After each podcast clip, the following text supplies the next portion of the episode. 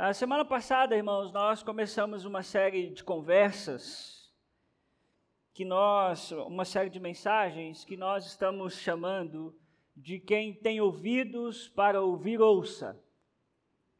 Essa expressão, aquele que tem ouvidos ouça, é uma expressão dita pelo próprio Jesus às sete igrejas é, registradas no livro do Apocalipse. Quando você começa a ler o livro do Apocalipse, no final do capítulo 1 e capítulos 2 e 3, você vai encontrar cartas que Jesus pede ao apóstolo João, ah, cartas que ele pede que João escreva às sete igrejas que estão numa região chamada de Ásia Menor.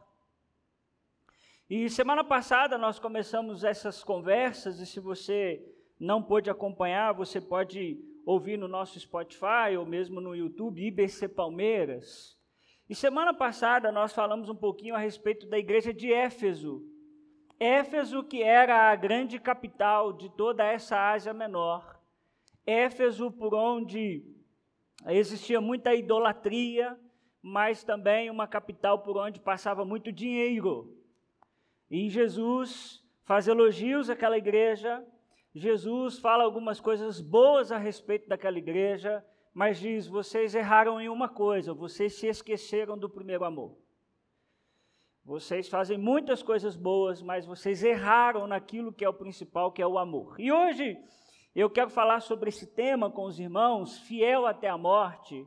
E eu queria te convidar a abrir a sua Bíblia comigo em Apocalipse capítulo 2 a partir do versículo 8, e nós vamos falar a respeito da igreja em Esmirna. Então, Apocalipse, capítulo 2, a partir do versículo 8. Nós leremos dos versículos 8 ao versículo 11. Apocalipse, capítulo 2, versículos 8 a 11. Os irmãos encontraram, amém? Talvez se você estiver nos visitando e não souber aonde é o Apocalipse, o Apocalipse é o último livro da Bíblia, tá bom? Então, Apocalipse, capítulo 2, a partir do versículo 8, faça uma gentileza, dá uma olhadinha aí do seu lado e veja se tem alguém sem Bíblia, por favor, e compartilhe com ele a palavra do Senhor para que todos possamos acompanhar o que vai ser lido. A partir do versículo 8: Ao anjo da igreja em Esmirna, escreva estas são as palavras daquele que é o primeiro e o último, que morreu e tornou a viver. Eu conheço as suas aflições e a sua pobreza, mas você é rico. Eu conheço a blasfêmia dos que se dizem judeus, mas não são, sendo antes sinagoga de Satanás. Não tenha medo do que você está prestes a sofrer. O diabo lançará alguns de vocês na prisão para prová-los e vocês sofrerão perseguição durante dez dias. Seja fiel até a morte, e eu lhe darei a coroa da vida. Aquele que tem ouvidos, ouça o que o Espírito diz às igrejas. O vencedor, de modo algum, sofrerá a segunda morte. Pai, nós estamos mais uma vez diante da tua palavra e nós cremos no poder da tua palavra. Senhor, eu não tenho condições de convencer ninguém aqui nessa noite, mas o teu Espírito pode. E é isso, Pai, que nós clamamos nessa noite. Que a tua palavra possa gerar fruto em nosso coração e na nossa mente. Se porventura, Senhor, ainda estamos desligados, ainda estamos desatentos, que o teu Espírito agora traga o nosso coração e a nossa mente a tua palavra e nos ilumine para que nós possamos entender esse texto e sair daqui decididos a praticar e sermos transformados pelo poder da tua palavra, Pai. É o que nós te pedimos e nós te agradecemos nessa noite em nome de Jesus. Amém e amém. Irmão, se tem uma marca que está presente na igreja, deve estar presente na igreja, e nós vimos semana passada, é o amor. Quem lembra disso? Da igreja de Éfeso.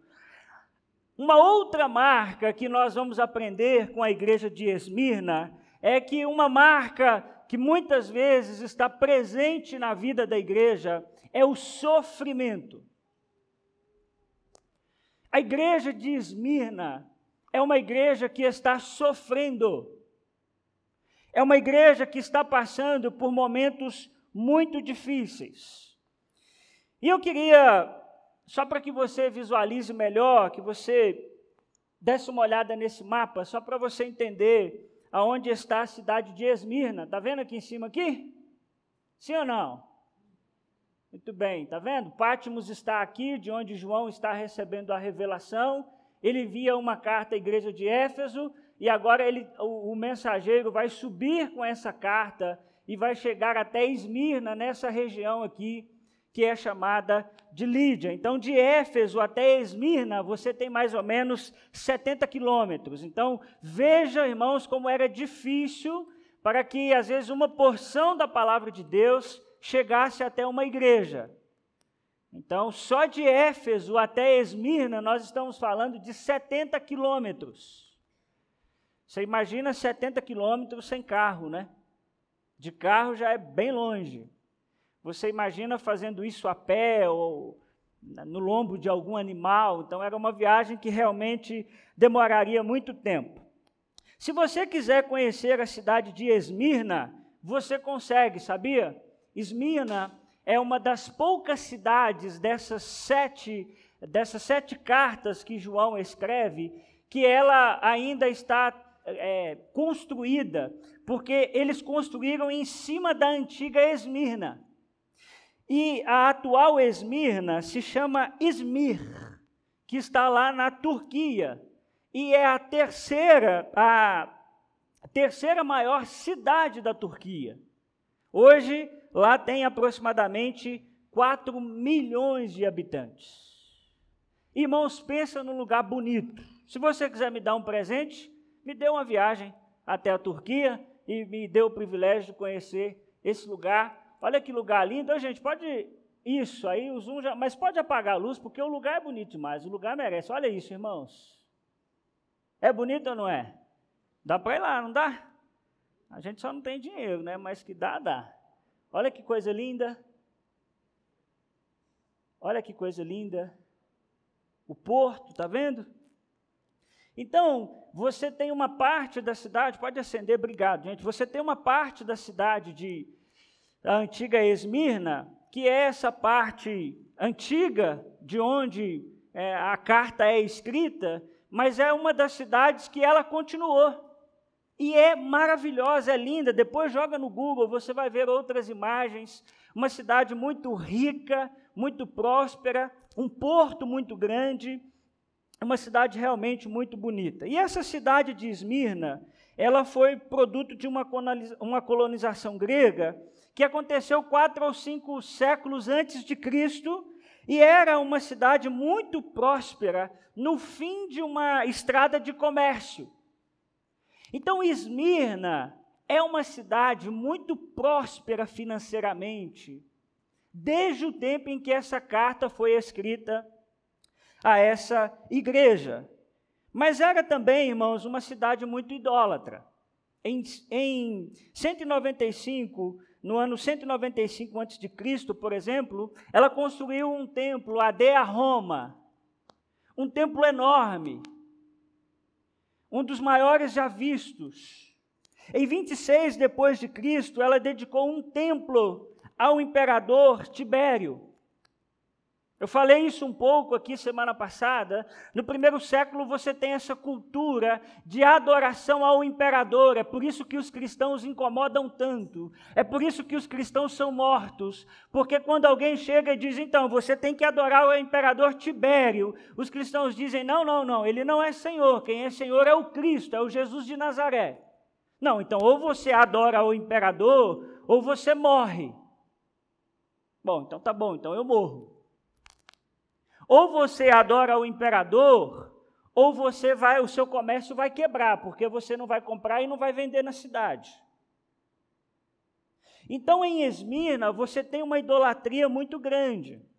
Em Esmirna é que nasce o mito de Dionísio. Eu não sei se você gosta de mitologia grega, mas possivelmente você já deve ter ouvido falar de Dionísio. O Dionísio, em resumo, é um deus, dentro da cultura deles, que morreu, mas tornou a viver. Esse é o Dionísio. é em Esmirna que nasce esse mito. Então eu queria que você percebesse o quanto essa cidade era idólatra. E os escritores da antiguidade diziam que Esmirna era uma das cidades mais lindas em termos de edifícios, templos de Zeus e de Cibele e muitas outras coisas. Era uma cidade com uma vegetação muito linda. Você já ouviu falar de mirra? Quem já ouviu falar de mirra? Quando Jesus Cristo nasce, ele recebe um pouco de mirra, não é isso? É, os estudiosos entendem que o lugar de onde mais vem mirra é de Esmirna. Então, você sabe que isso era um produto muito caro naquela época. Então, irmãos, era uma cidade realmente muito próspera, era realmente uma cidade com muito recurso financeiro. Ah, os judeus eram muito fortes nessa cidade, nós vamos ver que essa igreja tem um problema com os judeus, e até hoje, quando você vai nessa atual é, Esmirna, você tem lá comunidades judaicas. Gente, depois entra no YouTube e coloca lá Esmirna. Tem um pessoal que viaja aí pelo mundo, faz alguns vídeos, e é muito interessante, eles mostram, por exemplo, esses bairros aonde até, onde, onde até hoje existem judeus, colônias de, de judeus, e a gente percebe o quanto que o texto bíblico realmente ele é fidedigno, né? Nós não sabemos, irmãos, ah, onde é que começa a igreja de Esmirna, nós não temos o relato disso na Bíblia, Alguns irmãos e teólogos vão acreditar que é a partir do Pentecostes, onde o Espírito Santo é derramado e as pessoas se espalham e de alguma forma o evangelho chega até a cidade de Esmirna. E hoje eu queria compartilhar algumas coisas com os irmãos que nós podemos aprender com essa igreja a partir desse texto. Nós vimos na semana passada que todas as cartas, elas têm uma lógica de escrita. Então, por exemplo, em todas as cartas, Jesus começa se apresentando. As cartas vão começar assim: Estas são as palavras daquele que tal, tal, tal, tal, tal, tal, tal, tal, tal. Depois, geralmente, ela vai passar para um elogio. Depois, ela vai passar para uma, para uma acusação ou uma exortação. Depois, ela passa por um fechamento. E essa carta começa com uma apresentação. Você pode ler comigo o versículo 8? Vamos ler juntos? Ao anjo da igreja em Esmirna, escreva. Ô, gente, está ruim demais. Vamos de novo? Ao anjo da igreja em Esmirna, escreva: Estas são as palavras daquele que é o primeiro e o último. Bom, algo que eu queria que você entendesse nessa noite: que Jesus Cristo é o próprio Deus. Esse é um, uma base, irmãos, muito importante da fé cristã. E que nós temos que voltar a essa origem. Existem hoje muitas religiões, muitos grupos religiosos que dizem que Jesus não é Deus. Ele é, no máximo, um semideus. Ele é alguém que foi criado, mas ele não é a mesma coisa de Deus Pai. Bom, aqui Jesus começa dizendo ao anjo da igreja: quem é o anjo da igreja? Quem lembra? Hã? O pastor ou o líder daquela comunidade. Então, ao anjo da igreja, Esmina escreva: essas são as palavras daquele que é o primeiro e o último, olha que interessante, porque essa expressão é como Deus se identifica em um, em um texto do Antigo Testamento, Isaías 44, 6 diz assim: Assim diz o Senhor, Rei de Israel, o seu redentor, o Senhor dos exércitos, eu sou o primeiro e eu sou o último, e além de mim não há Deus. É assim que Deus se identifica em Isaías: eu sou o primeiro e o último. Bom, em Apocalipse, como é que Jesus se identifica? Eu sou o primeiro e o último. Ainda em Apocalipse capítulo 1, versículo 8, Deus diz que ele é o alfa e o ômega. Ou seja, ele é o primeiro e o último. Então Jesus já começa dizendo que ele é o próprio Deus. Irmãos, essa verdade tem que estar presente em nosso coração. Jesus não é um semideus. Jesus não é um Deus um pouco menor do que Deus Pai. Jesus é o próprio Deus. Ele é o começo e ele é o fim. Amém ou não? Outra coisa que Jesus vai dizer é que ele é aquele que morreu e fez o que, gente? Tornou a viver. Ele é aquele que é crucificado, mas ao terceiro dia ele ressuscita. E isso é muito significativo, porque o que é que o mito de Dionísio dizia a respeito de Dionísio? O Dionísio é um deus que morreu e voltou a viver. Jesus escreve para essa igreja e diz: então, eu sou o Alfa e o Ômega. E mais, hein, pessoal? Eu sou aquele que morreu e tornou a viver. Não é Dionísio. Percebe por que os cristãos morrem? É porque o evangelho confronta a cultura. Jesus diz: não, não é Dionísio.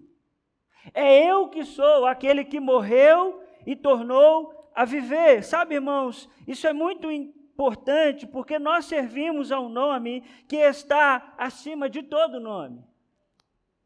Ô, gente, fala um amém em nome de Jesus. Nós servimos a um nome que está acima de todo nome. Nós não servimos a um homem iluminado, nós não servimos a um semideus, mas nós servimos aquele que é o primeiro e o último, aquele que morreu, mas tornou a viver. E aí, agora Jesus vai fazer um elogio àquela igreja. Você pode ler comigo o versículo 9? Vamos juntos? Eu conheço as suas aflições e a sua pobreza, mas você é rico. Outra coisa que eu queria te ensinar hoje é que Jesus vê o que ninguém vê. Jesus enxerga o que ninguém enxerga. Olha que interessante, duas coisas que Jesus vai pontuar que ele vê diferente. A primeira coisa é a riqueza e a pobreza. Ele diz: Eu conheço as suas aflições e a sua pobreza. Mas tem um negócio: você não é pobre, não, Esmirna. Essa igreja não é pobre, não. Vocês são ricos. E é muito interessante a gente perceber que, primeiro, irmãos, Jesus está completamente ciente das suas aflições e das minhas aflições.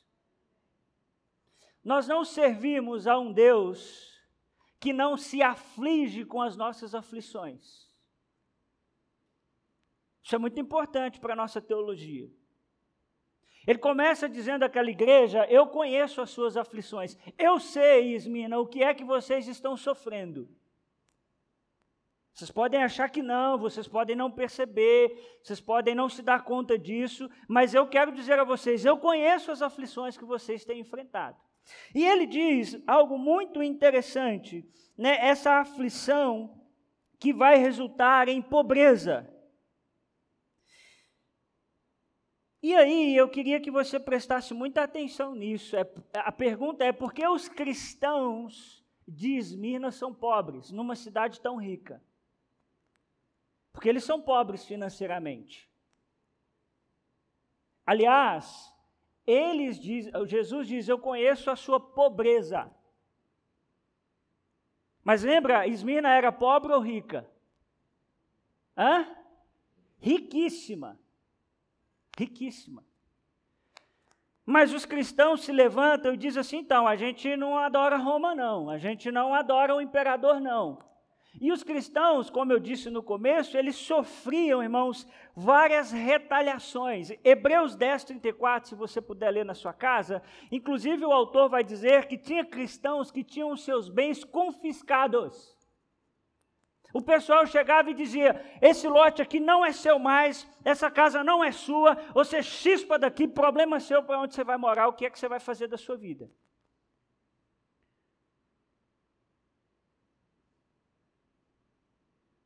As pessoas tinham seus bens confiscados porque amavam a Jesus. Então, esses cristãos de Esmirna, em uma cidade muito rica, eles são pobres. E a pobreza era um tipo de perseguição para aqueles cristãos. Bom, isso aqui, irmãos, é um tapa na cara da igreja evangélica brasileira, aonde a pobreza é vista como maldição.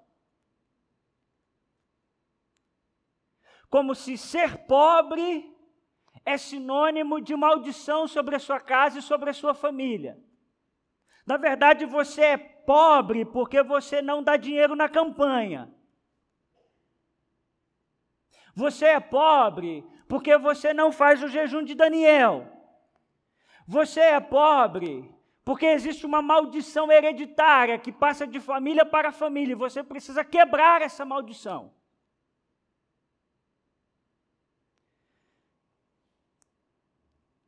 Bom, em Esmirna não é isso que está acontecendo. É a fidelidade que leva à pobreza. É o não arredar o pé de Jesus que conduz à pobreza. É o dizer: Jesus, tu és o bem mais precioso que eu tenho na minha casa. Bom, qual é o resultado disso? Pobreza. Aos olhos humanos, irmãos, aquela igreja era pobre, mas aos olhos de Cristo ela era, ela era rica, porque Deus não vê estética, Deus vê coração. Deus é capaz de ver o que está dentro de nós. Deixa eu dizer uma coisa para você: é perfeitamente possível que você, alguém ser pobre em relação às coisas materiais, e mesmo assim ser rico em Cristo em todos os sentidos. Jesus diz para aquela igreja: vocês, eu conheço a pobreza de vocês, mas vocês querem saber de uma coisa? Vocês são ricos.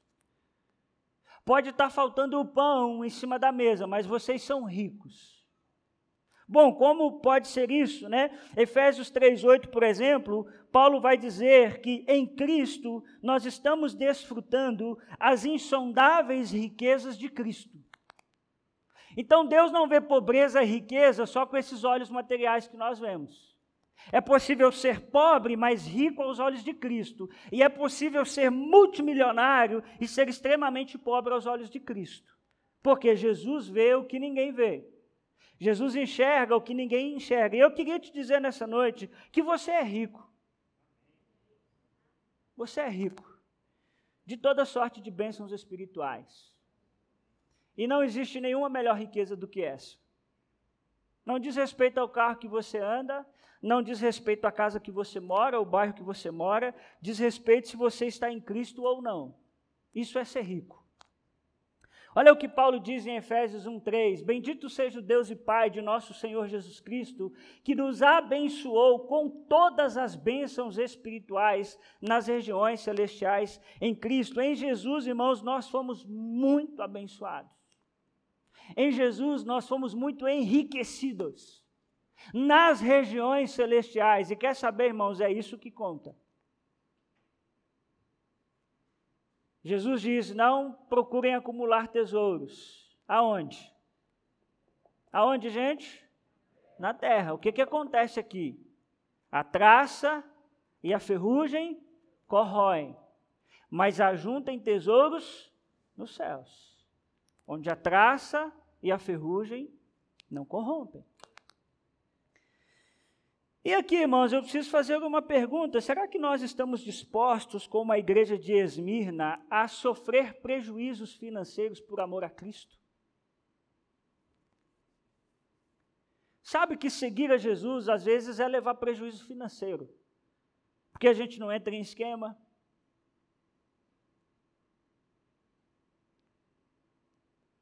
Não é toda coisa que a gente pega para fazer E às vezes a gente está muito preocupado com a nossa estabilidade, com a nossa vida. E nós olhamos para a igreja de Esmirna e o pessoal está disposto a perder tudo por amor a Jesus. É muito simples, é só você chegar diante de Roma, chegar diante do imperador e dizer assim: não, o Tibério é o Senhor. Eles dizem: não, não, de jeito nenhum. Ah, mas você vai perder a sua casa. Não, tá bom, eu perco a minha casa.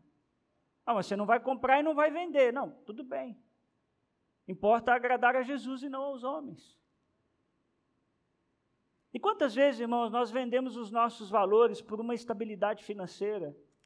Quantas vezes nós entramos em esquemas para ter algum lucro financeiro, alguma vantagem financeira?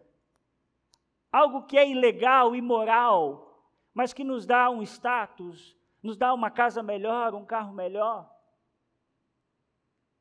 Mas por favor, não se esqueça que é possível que você seja muito rico e pobre aos olhos de Jesus. Mas também é possível que você seja muito pobre e muito rico aos olhos de Jesus. E o que conta é se nós estamos em Cristo ou não. Amém, gente? Amém mesmo? Então tá bom.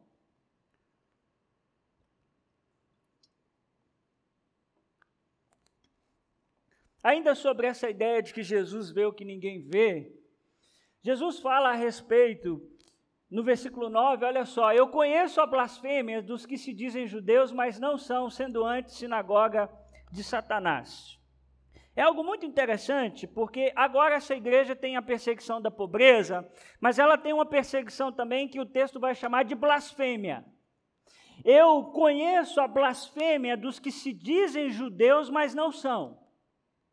E é muito interessante, irmãos, que alguns judeus estavam espalhando rumores falsos a respeito dos cristãos. Quando você lê o livro de Atos, você percebe que Paulo tem muito problema com os judeus. Eles instigam a perseguição de alguma forma, E Paulo tem muita dificuldade. Aqui na igreja de Esmirna também está acontecendo alguma coisa. Alguns que se dizem judeus estão causando algum tipo de problema na igreja. E Jesus está dizendo: esse pessoal está achando que está por cima da, da carne seca, mas na verdade eles são sinagoga de Satanás. Eles estão espalhando mentiras. Eles estavam fazendo como João 8,44 diz, que Jesus chama o inimigo das nossas almas, o diabo, de acusador, mentiroso e pai da mentira. E guarde uma coisa no seu coração: aqueles que seguem ao diabo, seguem a Satanás, vão ter sempre aversão pela verdade e vão procurar sempre a calúnia. Irmãos, a calúnia é muito interessante porque a calúnia, ela causa um fascínio em nós. Eu não sei porquê, nós gostamos de calúnia. Ou não gostamos? Ninguém gosta, aqui é tudo santo, louvado seja o nome de Jesus. Vocês não falam mal de ninguém, né? Graças a Deus. Graças a Deus. A gente gosta de falar mal dos outros. A gente tem um fascínio estranho por isso. Muitas vezes nós preferimos falar mal dos outros do que falar bem. A pessoa tem mil qualidades, mas a gente gosta de falar de um, dois defeitos que ela tem. E, e isso, inclusive, está na Bíblia. Olha o que diz Provérbios 26, 22. As palavras do caluniador são petiscos deliciosos. Descem saborosos até o íntimo. É a Bíblia. As palavras do caluniador são como petiscos deliciosos. Descem saborosos até o íntimo. É o que está acontecendo na igreja de Esmina, está acontecendo blasfêmia. Tem um pessoal espalhando mentira e tem um pessoal falando mal uns dos outros. Por isso, muito cuidado, irmãos, ao se envolver em conversas imorais. Muito cuidado ao se envolver em conversas imorais pelos corredores de uma igreja.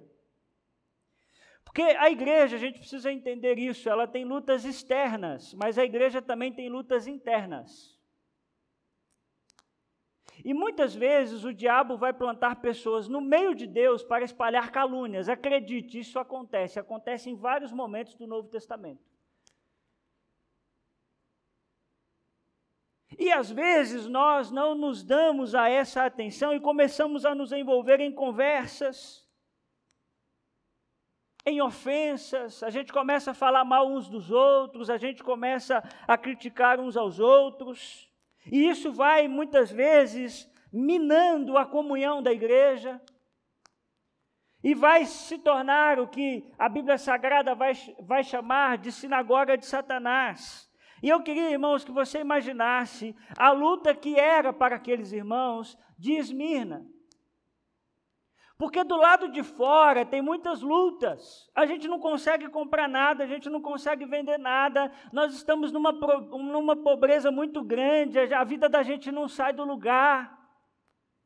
E ainda dentro da igreja, eles precisam lidar com um grupo que está sendo usado por Satanás.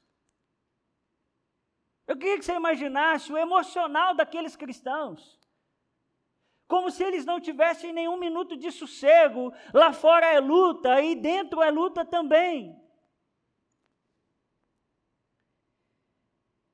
Mas sabe como Jesus vê diferente?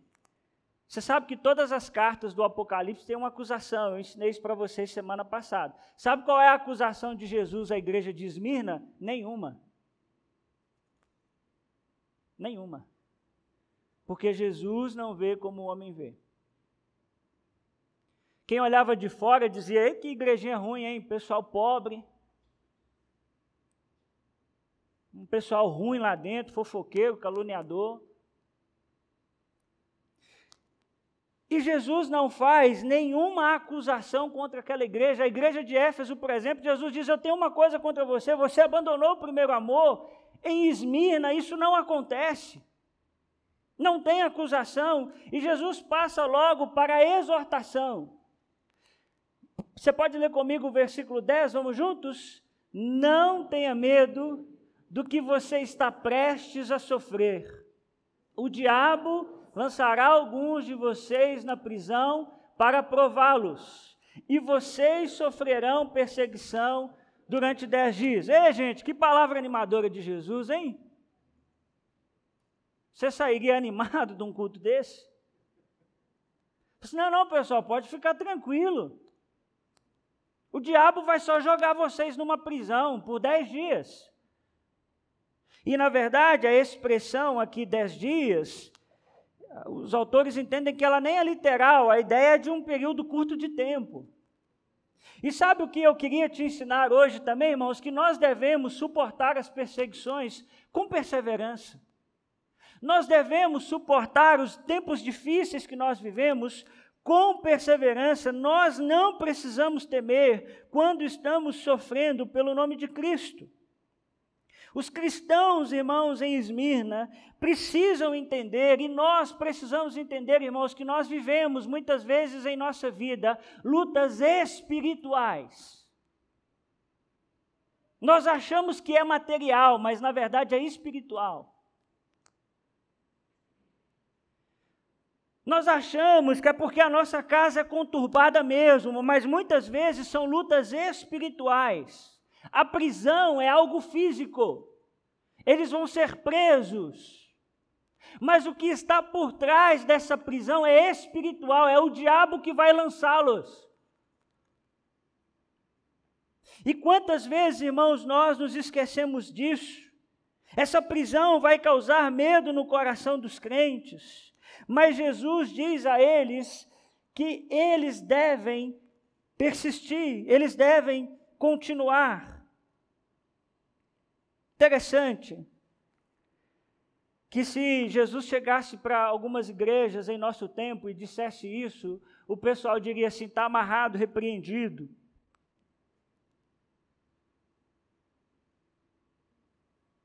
Eu não aceito, eu determino. E é muito interessante que Jesus diz para esses cristãos o seguinte: vocês preparem o lombo de vocês, porque o diabo vai pegar pesado com vocês.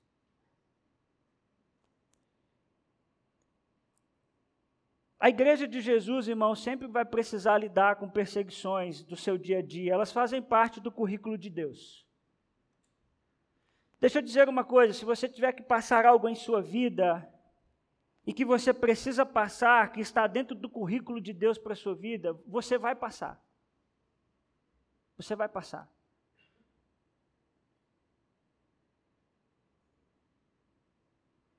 Aquela igreja ia passar pelos dez dias na prisão.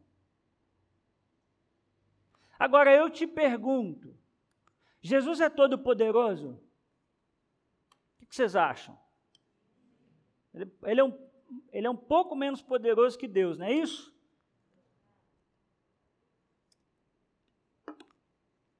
De jeito nenhum, ele é o próprio Deus. Jesus poderia livrar esses cristãos dessa prisão? Vocês acham que ele poderia? Diz assim, não, vocês iam passar o diabo ia lançar vocês numa prisão, mas eu já assinei aqui no livro aqui, vocês não vão passar coisa nenhuma não. Jesus tem poder para fazer isso? Claro que tem, mas ele não faz. Ele não faz. Sabe por quê? Porque aqueles que amam a Jesus, irmãos, entendem que a sua vida não lhe diz mais respeito. Nós não temos mais direitos. O que nós temos é obediência. E é isso que essa igreja está entendendo. É muito interessante que Jesus permite que a igreja seja de alguma forma peneirada. O diabo vai lançar alguns de vocês, vocês estão prestes a sofrer, vocês vão sofrer perseguição durante dez dias.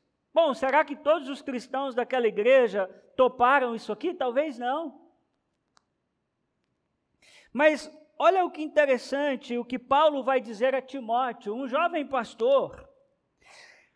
O Paulo diz a Timóteo o seguinte: todos os que desejam viver piedosamente em Cristo Jesus serão perseguidos. Todos os que desejam viver piedosamente em Cristo serão perseguidos. Você vai ser perseguido. Quando você não entrar no grupo de pornografia do seu trabalho. Você vai ser perseguido. Quando você não sai para beber depois do expediente deixa sua esposa em casa seu marido em casa. Você vai ser perseguido quando você disser assim: não, não, isso aí eu não faço, eu sou leal à minha esposa, eu sou fiel à minha esposa, ao meu marido. O pessoal vai dizer para você, vai dizer, ah, o tanguinha, não sei o que o pessoal anda dizendo por aí, mas alguma coisa eles vão dizer. Quando você não entra em esquema ilegal, imoral e ilegítimo para ter recursos financeiros, prepare-se, você vai ser perseguido. É isso que está acontecendo com a igreja de Esmirna. Mas nós não podemos nos esquecer, irmãos, que a perseverança será uma exigência no dia do, do juízo final. Eu vou repetir para que você guarde no seu coração. A perseverança é um requisito que Jesus exigirá no dia do juízo final. Se nós queremos caminhar com Jesus, nós temos que perseverar. Eu estava falando ontem no, num encontro de líderes da Juventude Batista Mineira, e eu tenho algo, irmãos, muito claro no meu coração. Eu acho que nunca vivemos um tempo onde a perseverança é tão exigida de nós. Porque eu vou te falar, está difícil. Está difícil. Está difícil. Não está fácil. Todo dia é um 7 a 1 diferente. Você diz assim, não, agora, agora passou. Não, passou não. Firma o lombo de novo que está começando de novo. Você diz, agora, agora, agora deu. Não, não deu. E eu penso, irmãos, que nós estamos num tempo onde nós precisamos muito perseverar. Mas perseverar mesmo. Ô, gente, está fácil vir na igreja? Não, nós temos que perseverar. Está difícil. Ficar em casa é muito mais gostoso. Mas nós, nós temos que perseverar. Nós temos que continuar. Não está fácil, mas nós precisamos permanecer firmes. Aqueles irmãos já foram fiéis aos gregos e a Roma.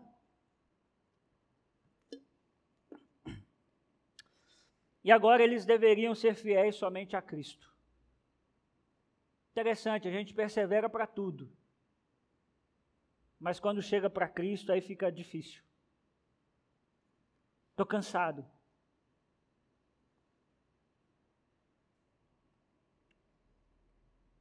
Como tem sido, irmãos, perceber nesse tempo de tantos problemas que nós temos vivido, um esfriamento espiritual que eu nunca vi antes. Não sou a pessoa mais velha do mundo, não. Mas eu tenho muito tempo de igreja e como eu tenho percebido um esfriamento espiritual. As pessoas se esforçam para tudo. Mas para Jesus é difícil.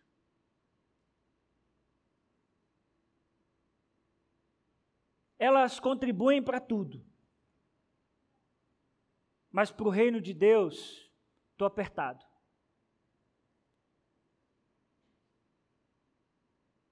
Irmãos, é tempo de perseverarmos. A perseverança não será exigida no dia do juízo final, preste atenção. Como nós permitimos que a nossa fé se esfriasse nesse tempo? Algo que deveria nos colocar de joelhos, algo que deveria nos aproximar do Senhor, nós muitas vezes temos permitido que isso nos afaste do Senhor. E Jesus continua, irmãos, o seu texto agora, uma outra parte de todas as cartas é a promessa. Você pode ler comigo o versículo 10, vamos juntos?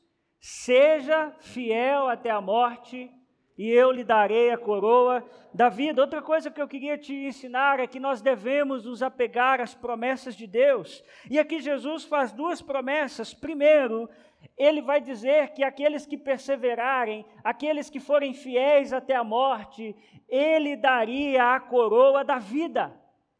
Esmirna sabe do que Jesus está falando. Esmirna tem estádio. Os corredores correm por uma coroa de louros.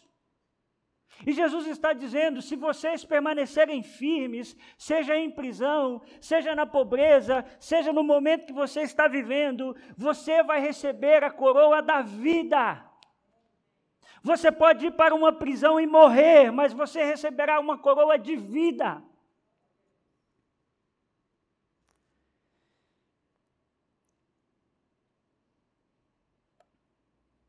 Olha que interessante, Tiago 1,12. Feliz é o homem que persevera na provação, porque depois de aprovado receberá a coroa da vida que Deus prometeu aos que o amam nós receberemos, irmãos, do Senhor essa coroa da vida. Possivelmente não é uma coroa mesmo, é uma linguagem simbólica, mas tanto faz para mim o que, que é, eu quero esse negócio. Mas precisamos perseverar, precisamos nos apegar à promessa de Jesus, que por mais que os tempos estejam difíceis, se nós perseverarmos, nós venceremos e Ele nos dará a coroa da vida. E ele faz uma outra promessa, ele diz: aquele que tem ouvidos, ouça o que o Espírito diz às igrejas, o vencedor de modo algum sofrerá a segunda morte. João 5,24, Jesus diz: Eu lhes asseguro, quem ouve a minha palavra e crê naquele que me enviou, tem a vida eterna e não será condenado, mas já passou da morte para a vida. Jesus diz que se nós perseverarmos, irmãos, nós não passaremos de modo algum pela segunda morte. Bom, o que é a segunda morte? Apocalipse 20, 14. Então a morte e o Hades foram lançados no lago de fogo. O lago de fogo é a segunda morte. O que é a segunda morte? É o inferno. Aqueles que perseverarem, receberão de Jesus a coroa da vida e não sofrerão o um inferno. A primeira morte é esse falecimento físico que nós temos, do corpo. Mas a segunda morte significa a separação eterna de Deus. Aliás, hoje nas igrejas não se fala mais de inferno, aqui eu falo de inferno, viu? Existe inferno. E o único jeito de nós não passarmos toda uma eternidade longe do Senhor é reconhecendo Jesus em nosso coração. É reconhecendo que em Jesus nós podemos perseverar. É reconhecendo que nós precisamos de um Salvador. Amém, gente? Deus nos lembra algo muito poderoso através do apóstolo Paulo. E eu queria fazer um exercício com você. Eu queria que você fechasse os seus olhos e pensasse em algum momento difícil que você está vivendo na sua vida. Pensa aí, o que, que é? É uma enfermidade? É uma ansiedade? É uma luta dentro da sua casa, da sua família? É uma luta no seu trabalho? Veja que o Senhor nos diz, o que Paulo nos diz, pois eu estou convencido. Pense nessa situação, fique com essa situação na sua cabeça. E o Senhor nos diz: Pois eu estou convencido de que nem morte nem vida, nem anjos nem demônios, nem o presente nem o futuro, nem quaisquer poderes, nem altura nem profundidade, nem qualquer outra coisa na criação será capaz de nos separar do amor de Deus que está em Cristo Jesus, o nosso Senhor. Irmãos, absolutamente nada é capaz de nos separar do amor de Deus que está em Cristo Jesus. Não tem pobreza que nos separe do amor de Deus que está em Cristo Jesus. Não tem prisão que nos separe do amor de Deus que está em Cristo Jesus. E eu quero terminar nessa noite te contando uma história de alguém que foi membro da igreja em Esmirna. Eu não sei se você já ouviu falar de Policarpo de Esmirna. Quem nunca ouviu falar? Quem já ouviu falar? Então, pessoal que não tem braço, né? Quem já ouviu falar? Quem não ouviu falar? Ah, tá vendo como é que melhora? A maioria não ouviu falar. E eu queria terminar com essa história e pedir que você prestasse bastante atenção de um membro da igreja de Esmirna. Era 2 de fevereiro, provavelmente no ano 156 depois de Cristo. O venerável bispo que havia fugido da cidade a pedido de sua congregação, fugiu da cidade porque estava sendo perseguido, foi localizado em seu esconderijo. Ele não tentou fugir. Em vez disso, ofereceu comida e bebida aos seus capturadores e pediu permissão para se retirar para orar, o que fez por duas horas. Então, enquanto viajavam para a cidade, o oficial responsável o incentivou a se retratar. Que mal poderá lhe fazer? perguntou, em oferecer sacrifícios ao imperador? Policarpo recusou-se. E ao chegar, foi empurrado bruscamente para fora da carruagem e levado perante o procônsul na arena, que se dirigiu a ele. Policarpo, pense em sua idade. Jure pela fortuna de César. E mais uma vez, jure e eu libertarei, amaldiçoe Cristo. Ao que Policarpo respondeu: Por 66 anos eu o tenho servido e ele nunca me faltou. Como então poderei blasfemar contra o meu rei que me salvou? O procônsul persistiu, jure pela fortuna de César, eu tenho feras, se você não mudar de ideia, eu lançarei a elas. Pode chamá-las, respondeu Policarpo. Já que você menospreza as feras, eu o farei queimar no fogo, a menos que mude sua atitude. E os livros de história nos contam que judeus e gentios irados juntaram lenha na fogueira. Policarpo ficou em pé junto à estaca, pediu para que não fosse preso à estaca. Ele foi e ele então fez uma oração: Ó Senhor, Deus Todo-Poderoso, Pai de teu amado Filho Jesus Cristo por meio de quem passamos a conhecer-te, eu te bendigo por me teres julgado digno deste dia e desta hora de participar do cálice de Cristo junto com teus mártires.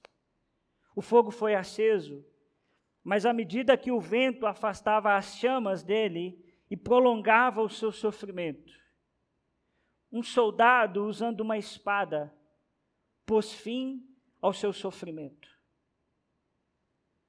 É isso que está relatado nessa imagem. O Policarpo está em chamas, e porque o vento afasta essas chamas e ele sofre muito, um soldado vem com uma lança e mata Policarpo.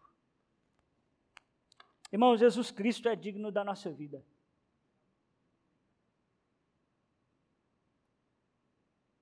Mesmo.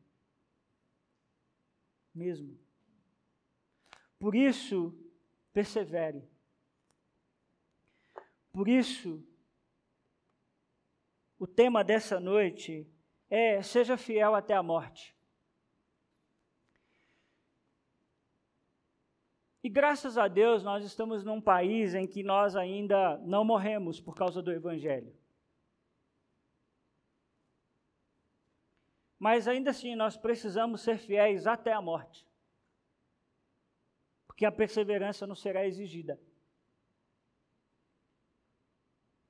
Quem tem ouvidos, ouça o que o Espírito diz às igrejas. Sofrimento faz parte da caminhada. Pobreza faz parte da caminhada. Prisão faz parte da caminhada. Morte faz parte da caminhada. Mas o que contará no dia do juízo final é se nós perseveramos em Cristo ou não. Se você tem ouvidos, por favor, me ouça.